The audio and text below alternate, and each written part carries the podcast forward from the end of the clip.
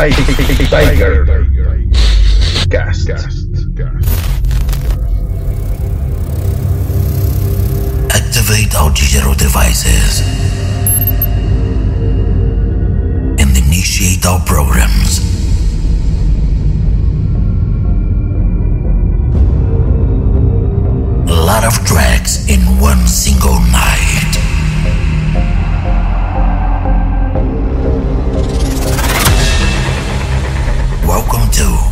DJ Kevin Stage. Cast. Cast. Segunda, segunda tem, tem- temporada. Porada, porada.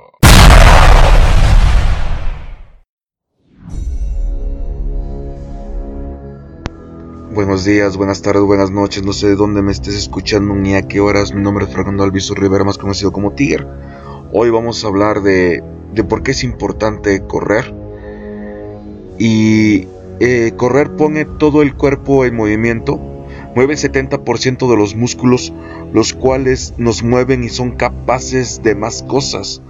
Cuando hacemos esto, los músculos liberan unas 430 sustancias que recorren nuestro cuerpo. Estas sustancias químicas sirven para protegernos del sobrepeso y nivelando la grasa en el cuerpo. Contribuye en el desarrollo muscular. Al hacer esto con regularidad, fortalece el esqueleto, porque así se depositan más minerales. Estos le dan más resistencia y dureza. También estas sustancias aportan en el sistema vascular al generar nuevas venas y arterias para irrigar sangre a los músculos. También ayudan a que el sistema vascular no se calcifique, protegiendo el corazón de un infarto. El correr tiene beneficios en el sistema nervioso, ya que los nervios en los músculos del cerebro también evitan que mueran las neuronas, hacen que nazcan nuevas conducciones nerviosas. También nos ayudan a evitar la demencia y la depresión, o sea, a prevenirlas. También ayuda al metabolismo de la glucosa, permitiendo que los músculos quemen la glucosa. Ayuda a que el páncreas produzca menos insulina, teniendo la glucosa controlada, así evitando la diabetes. En el sistema inmunológico le ayuda a fortalecerse en contra de las enfermedades de las vías respiratorias. Las estadísticas revelan que las personas activas son menos propensas a desarrollar cáncer de intestino y de mama. Así que toma los siguientes consejos para, para empezar a correr. Lo primero que necesitas son zapatos cómodos, tenis. Eh, no se trata de tener tres pulmones, así que ya que estás cómodo, pues en 15 minutos trata de calentar para que evites lesiones. Empieza a caminar, eso es algo muy, muy recomendable antes de empezar a correr por 15 minutos para que evites lesiones. Eh, toma aire por la nariz y exhala, por la boca, que sea todo suave. Trata de tener el dorso siempre recto. Apoya primero los talones de las plantas de los pies y al último las puntas. Correr 30 minutos cuatro veces a la semana puede ayudarte a quemar que te gustan 350 calorías. Por lo que podrás perder peso pero al terminar de correr también debes estirar los músculos. Es importante que, que escuches a tu cuerpo, o sea, no te mientes, si sientes alguna molestia, baja el ritmo o, deja de hacerlo. Es mejor que dejes un poco el, el, cuando viene la lesión, esos famosos tirones, porque a veces nos llevamos a correr sprints en vez de trotar.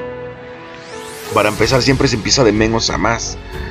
Si es la primera vez que corres, no quieres hacer sprints empieza a trabajar lento, camina, luego cambia el ritmo de, de, de, del caminar, o sea, camino lento, camino rápido. Si es que no puedes trotar porque estás gordito, porque tienes sobrepeso, porque tienes obesidad, eh, no se, no se recomienda, es, es caminar esos cambios de ritmo, de, de ese caminar más rápido, te va a ayudar cuando ya en verdad empieces a trotar o a correr.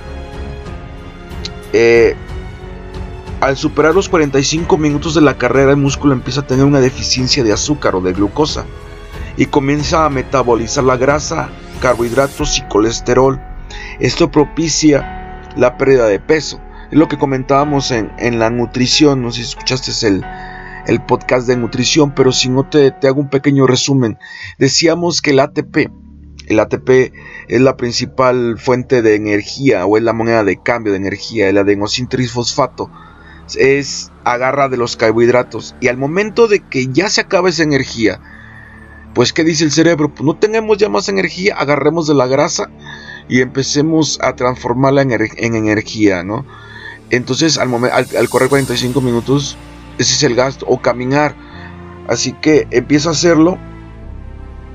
Los beneficios de correr te ayuda a adelgazar, como te decía, ayuda a mantener las piernas fuertes, fortalece los tobillos, aumenta la capacidad torácica, previene la estoporosis, aumenta la densidad ósea, mejora la circulación, mejora la presión arterial, aumenta la flexibilidad en articulaciones, libera el estrés y la ansiedad, previene las enfermedades cardiovasculares, aumenta la resistencia física, acelera el metabolismo y reduce la fatiga, estimula la mente, aumenta el colesterol bueno y disminuye el malo, ayuda a evitar el estreñimiento, ayuda a abandonar el cigarro, ayuda a controlar el apetito, estimula la eliminación de toxinas en sudor y orina, permite que el cerebro se oxigene mejor y con una mayor agilidad mental, previene la diabetes, mejora la respuesta en la insulina.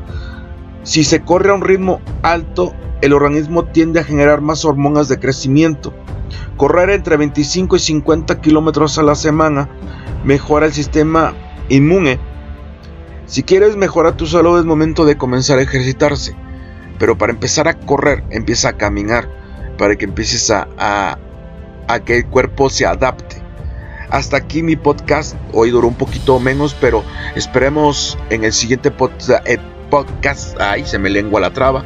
Un saludo para todos ustedes. Nos vemos.